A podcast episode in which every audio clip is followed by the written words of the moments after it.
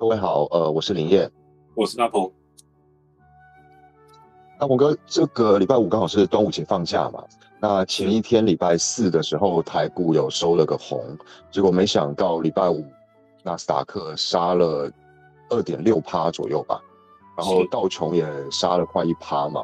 那就开始有一些消息出来，原本是 OPEC 要增产的一个利多的好消息，可是礼拜五开始出来说特斯拉要裁员。然后苹果要把部分的生产线迁到越南去，从中国上海迁出，然后也调低了下一季的猜测嘛，是，包括这个亚马逊也是。那这样看起来的话，是不是有可能有要有一场腥风血雨？特别是台湾跟纳斯达克联动比较高嘛？对对。上一次有跟大家有聊到哈，就是有关这个呃 n e s t a q 跟 S M P 的这个问题啊，就是因为我我感觉到就是说现阶段目前的这个美股的这个状态啊，就是因为大家要知道 F Fed 啊，就是 F E D 他们在处理这个呃整个财政工具的时候，其实事实上他们是不太会去顾虑到股市啊，他们主要其实事实上就是在于失业率。还有就是在于这个呃利率啊，也就是通膨啊，通膨的这个问题，就是通膨的问题跟失业率的问题，才是 FED 参这个下财政指标的一个最重要的两个 issue。所以这两个 issue 其实呃，应该是说他们在做决策的时候是不太会因为这两个 issue 太过于啦哈，太过于去考虑到股市的这个变化。但是昨天其实晚上八点半有一个。这个非农业就业人口的这个数值嘛，哈，数值出来，数值出来的话是三百八十 K 嘛，哈，差不多三百八十 K 啦，详细可能三百八十几这样，三百八十 K 左右的一个就业人口是比预期中的，就是预测中的要稍微好一点，但是，呃，相对于像之前的这个呃五月份的非农业就业人口啊，还是下降了蛮大的一个。急剧，所以本来那时候八点半公告的时候，我还觉得说，哎，没有那么的差了，就是等于讲说，呃，比预期中的要是可能要稍微好一点，哦，虽然说都是衰退，哦，但是就是可能会稍微好一点，但是后来这个马上就公告，就是那个那个马斯克说要裁员百分之十嘛，哦，那然后而且他好像现现阶段针对那个这个就是在居家上班的这一块的。的工作人员好像是他要把它放在第一位，第一个这个就是不自认的名单里面，就是因为那个疫情的问题导致居家上班的这个这个人数，他可能要呃放在他第一个裁员的名单册里面。那这一块的话，大家要去思考一个问题哦，现在目前全球不光是美国或者是亚太。在全球来讲，哈，就是汽车，就是电动车这一块的这个领域，其实已经是非常非常黄金的产业了。也就是讲说，它目前是整个向阳的，呃，向着阳光的这个向阳的这个趋势，趋势其实是非常好。那如果说连这种特斯拉都已经要开始进进行裁员的这个工作，再加上就是说，昨天大家应该也有看到这个 Amazon。还有呃，包含说像一些零售的，包含说像 Target、Walmart 哦，像他们这这些比较大型的这种呃物流中心所呃做的这些零售零售板块哦，其实都跌得蛮厉害。那大概就可以知道，就是首先是这样，就是说呃之前在解封之后，这些产业的过于快速而且大量的去囤积这个库存。导致于现在目前整个库存销售的这一块，其实事实上是很大很大的压力，是很大的压力。因为整个利率上调之后，呃，无论它实际上有没有产生出真实的这个效，毕竟通货膨胀的这一个部分，导致于整个价格，就零售的这一块的价格是上扬比较厉害。这就如同我们前几集有提到的，就是通膨的这部分，其实坦白说，它不见得是会对。这个整个零售板块，呃，造成怎么样的一种呃致命性的伤害？但是它对于购物的心态，它绝对是一个很沉重的打击。哦，就是说它东西不见得真的是涨到哪里去，但是你只要听到涨价，你的消费意愿其实事实上就没有那么高了。所以说就会变成是，这就会变成是一个呃，我们怎么讲呢？这是死亡螺旋嘛，啊，就是越不买啊越贵，他越不买，越不买，然后他库存越多。因为费的新上任的这个呃副主席，他也说，就是美国会继续升息，而且不会因为说当时讲的这个九月停止升息，他们目的就是一定要把通膨给压制到两个 percent 以内。那现在是八点多，看来还有很长的路要走。是是是，现在那下下个月又是一个新的一个 CPI 的一个公告了嘛？哦，所以所以呃，等于讲呃，等于讲说，以现阶段目前的这个状况，我个人觉得，呃，其实总体的这个基本面的环境，坦白说是，呃，好像是越来越差的一个状况，就是说它看不见好转的迹象，但是以现阶段目前的这个状况，似乎是能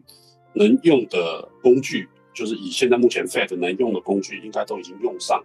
那差别只是在于，就是说，呃，时间的问题，时间的问题。那这也，我们上一集其实也有讲到这个，就是，呃，就是民主的国家，其实它不太容易去让它产生这个，呃，太过于鹰派的这种做法了，因为这个会比较容易导致，呃，这个叫做硬硬着陆嘛，哦，整个经济会有一个硬着陆的一个状态。那我觉得它有可能透过时间呢，哈，就是透过拖时间。那但是拖时间这个事情，其实对股市来讲，其实就会很不健康的啦，就会很不好，而且呃，会伤害会比较大。所以你说像呃，不管是苹果也好啊，或是 Tesla 也好啊，呃，他们要从上海厂嗯撤出，要把重要的点移转到这个东南亚，特别是像越南这一块。嗯，我觉得这个也无可厚非啦，哦，也无可厚非，因为现阶段目前，呃，大陆的这个状况的话，确实，嗯，就是似乎在整个整个不管是对于美国的这一块的货币政策，或者是产业政策，其实事实上，呃，坦白说都比较处于对于对立面。那如果说处处于比较对立面，对于这些商商务行为来讲，其实事实上我觉得压力就会比较大。呃，我的看法是，是以现阶段目前的这个状况的话，大家可能真的是还是要保守一点，不要因为台股哦，就是就是就涨了两天，就觉得这个这个春天就又又又又马上又回来。呃，我我我反正我的看法还是一样，反弹毕竟就还是反弹啊。那反弹其实实际上什么叫做反弹呢？就是说你要找卖点，那个叫做反弹啊。那如果说拉回，那个是要找买点。那大家一定要搞清楚，就是这个涨势上来，它到底是反弹，还是拉回以后的回升？哦，拉回整理完以后的一个回升，这个是两个完全不同的逻辑。那现在差别其实差在哪边呢？差在差在就是说，现以现阶段目前来讲，其实没有一个比较大的一个，不管是呃灰犀牛啊，或是黑天鹅啊。没有这样的一个事件，所以就会变成说，这个盘其实，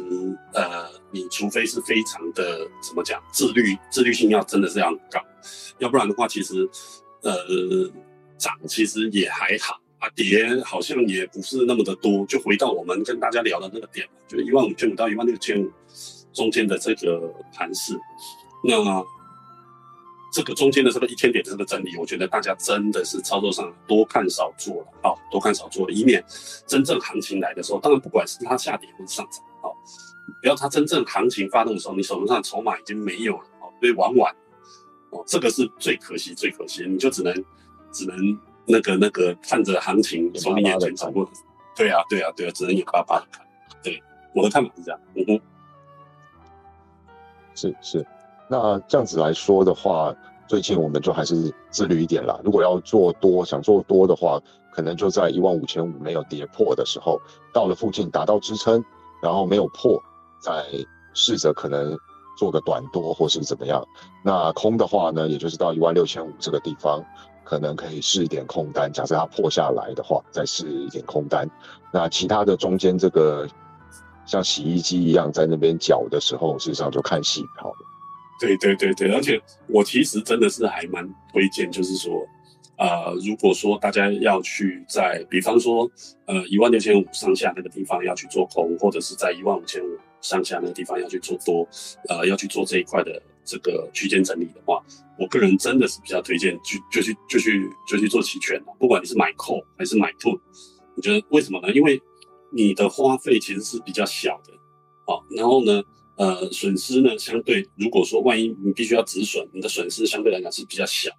然后然后这个你所可以得到的这个杠杆的这个利润其实是比较大的。好，那你真正的资金应该是要在在趋势真正发动的时候，你再进场去做。也就是说，比较稍微大的资金，你应该等到趋势真的成型的时候，比方说一万五千五破，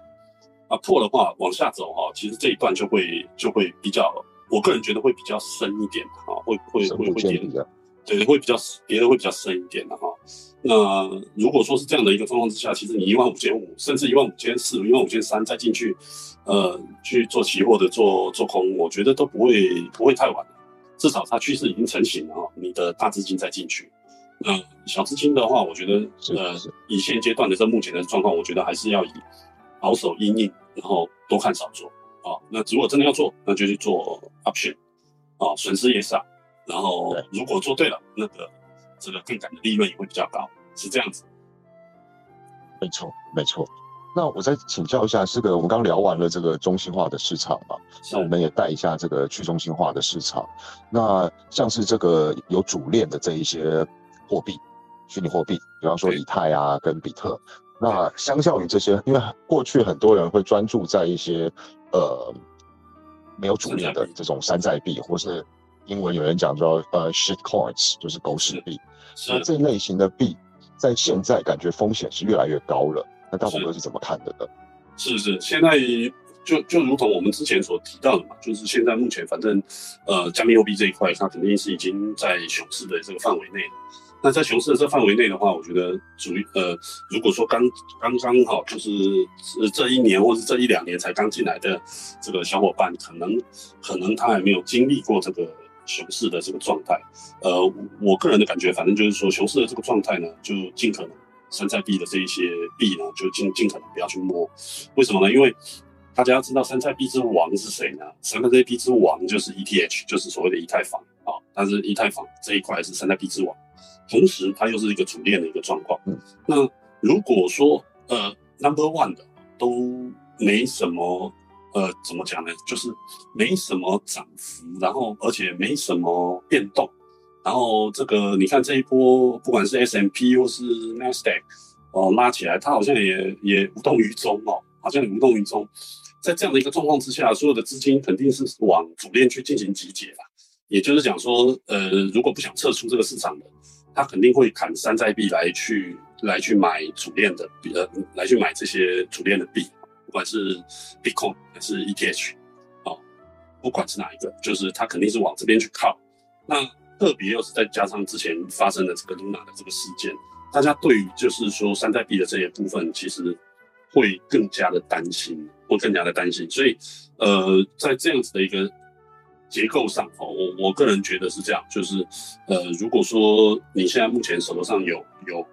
有山寨币的，而且持有的部位还蛮多的，我个人真心觉得，就是说要一定要找一个相对比较适合的一些点位哦。像之前的话，其实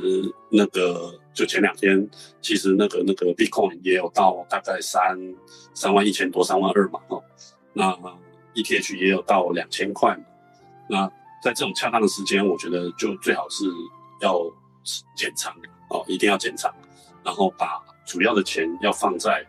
如果你不愿意退场，就是。你要把主要的钱还是要放在这些比较大的币上，不管是买 Bitcoin 还是买 ETH，我觉得都可以，但是你一定要放在主链上。呃，然后这个熊市要走多久，其实真没有人知道。那我我只有 Bitcoin，事实上相对来说是比较安全的，而且我没有开杠杆。对对对对，你就 hold 就好了。啊，对我我也是，就是 hold 都存在冷钱包里了所以涨涨跌我也。就就悠悠着了，对不对？对对，然后最近这段时间，大家也可以知道，这种 N NFT 啊退场的这个迹象也非常非常的明显嘛，哈，就是呃，不管是资金的退潮，或者是新的创新性的这种产品的推出，其实事实上都相对来讲减少反蛮大一块的，减少蛮大一块，所以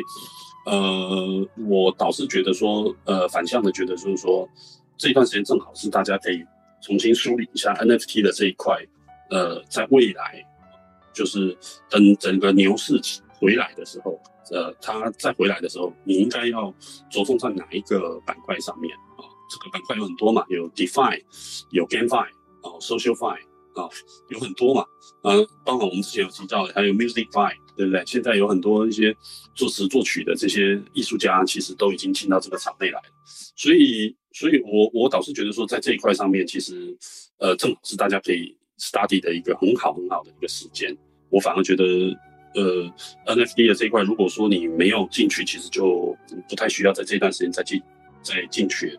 啊。但是做功课倒是一个非常好的一个时间。你包含说。像最近这段时间，那个土地跌得很厉害嘛，一些呃，不管是 Sandbox 或者是啊这个 Decentraland，呃，像这些比较大的这些平台，他们的土地其实跌了很多很多。啊，如果说你对这一块土地，其实元宇宙的这一块，其实它的它的 kernel，它的核心其实是来自于土地，所以搞不好哎，可以在这一块时时间上面，可以好好 study 一下啊，好好 study 一下这个是不是可以正好趁。呃，价钱低啊，或者是说你的选择多啊，可以在这一块上面可以去做一些呃一些土地的一些增持，哦，这个倒是可以哦，我我觉得这个倒是可以，嗯，但是最重要的还是要要要正好有这样的一个机会跟时间，可以好好的 study 一下，看看怎么样去把这个功课再重新把它捡回来，好好做一下功课，这个这个时间倒是一个蛮好的时间，我的看法是这样，是是，就是投对投资人来说。有点像是这个讨海人一样，要看天象了。那在不对的时间跟时机，是让你技术再好，也风险很高。是，是，没错，没错，是这样子的。对。那我们今天这个端午节就到，就先录到这边好了。然后祝大家这个连假快乐。对对，大家可以赶快去划龙舟了。正正好这两天没下雨嘛，台湾没下雨。龙龙有了有了，这个一阵一阵的。哦，龙舟划不了，粽粽子多吃几颗是可以的。对对对，也可以，也可以，OK 的，OK 好，好了，感谢各位收听，希望下一次，谢谢各位，谢谢各位，下一次要继续准时 follow 我们的节目了。好好，谢谢，谢谢，拜拜，拜拜。